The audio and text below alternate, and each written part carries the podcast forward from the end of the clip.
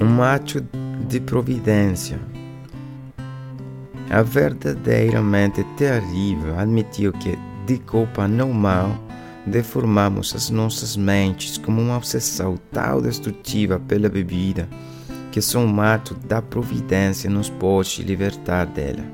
Os Doze Passos e as Doze Tradições, página 21. Para mim, o ato de providência, uma manifestação de cuidado e direção divinos, ocorreu quando eu passei pela experiência da falência total do alcoolismo ativo. Tudo o que tinha significado na minha vida tinha desaparecido.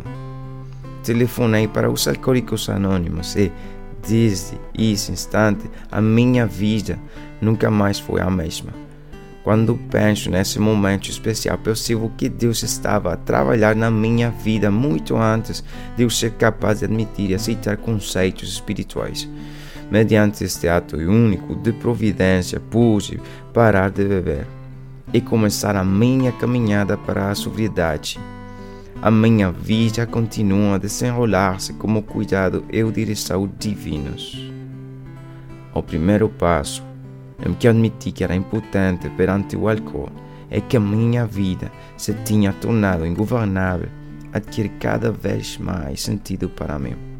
Um dia de cada vez, na comunidade salvadora, vivificadora de Alcoólicos Anônimos.